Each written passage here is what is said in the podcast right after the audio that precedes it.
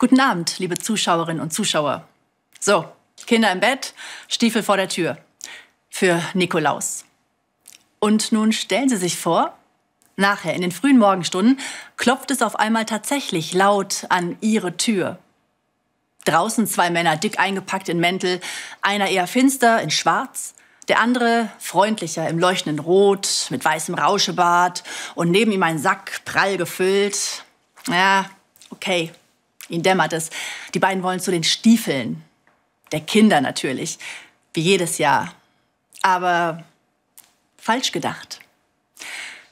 Nein, sagt der Finstere, es geht um dich. Sagen wir eine Art Controlling. Der Finstere holt ein großes Buch heraus und blättert. Ja, dann wollen wir mal sehen. 6.12.19 bis 5.12.20. Wie würdest du dich einschätzen? Wie lief's denn so? Tja, wie wäre das, wenn der heilige Nikolaus und sein Knecht Ruprecht oder Krampus oder wie er auch bei Ihnen heißt, heute Nacht zu uns kämen und Bilanz ziehen wollten, auch bei uns Erwachsenen?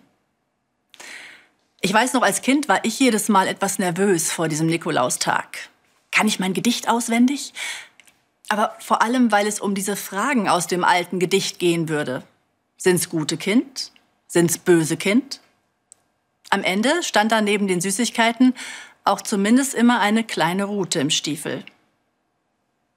Diesen finsteren Knecht Ruprecht-Typ mit der Rute sehe ich heute kaum noch.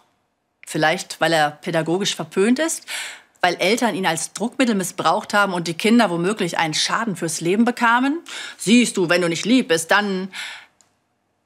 So ein Ruprecht hätte ich auch abgeschafft. Also schaut heute kein finsterer Gesell vom Nikolaus mehr ins Buch.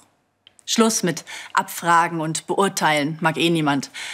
Aber was wäre an einer Art Controlling eigentlich so schlecht? Ein Rückblick auf das Jahr, auf das, was ich gut und was ich schlecht gemacht habe.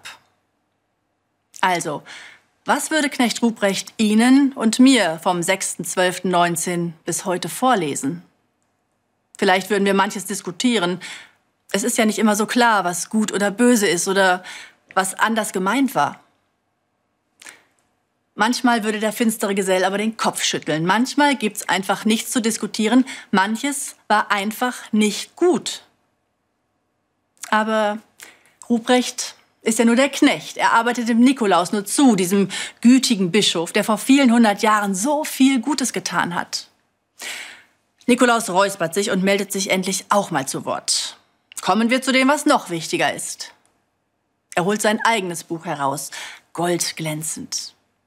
Während er nach meinem Namen blättert, erwische ich einen Blick hinein und sehe, jede einzelne Namensseite beginnt mit denselben Worten, groß geschrieben. Du bist ein geliebtes Kind Gottes. Ein geliebtes Kind Gottes. Egal, was dann noch kommt an Lob, egal wie die Bilanz im Vergleich zu Knecht Ruprecht aussieht, zuerst steht, Du bist ein geliebtes Kind Gottes.